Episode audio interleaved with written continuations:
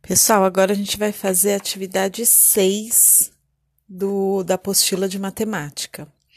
Vocês estão vendo que tem aí um joguinho que tem um monte de números. Vocês têm que percorrer o caminho da bola até chegar no gol, mas não pode ir por qualquer caminho. Você tem que ir passando pelos resultados da tabuada do 3 ou do 7. Então, por exemplo, começou lá no 9.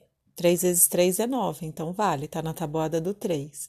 Aí, se você quiser descer para o 24, você tem que ver se o 24 tá na tabuada do 3 ou na tabuada do 7, senão você não pode ir pelo 24.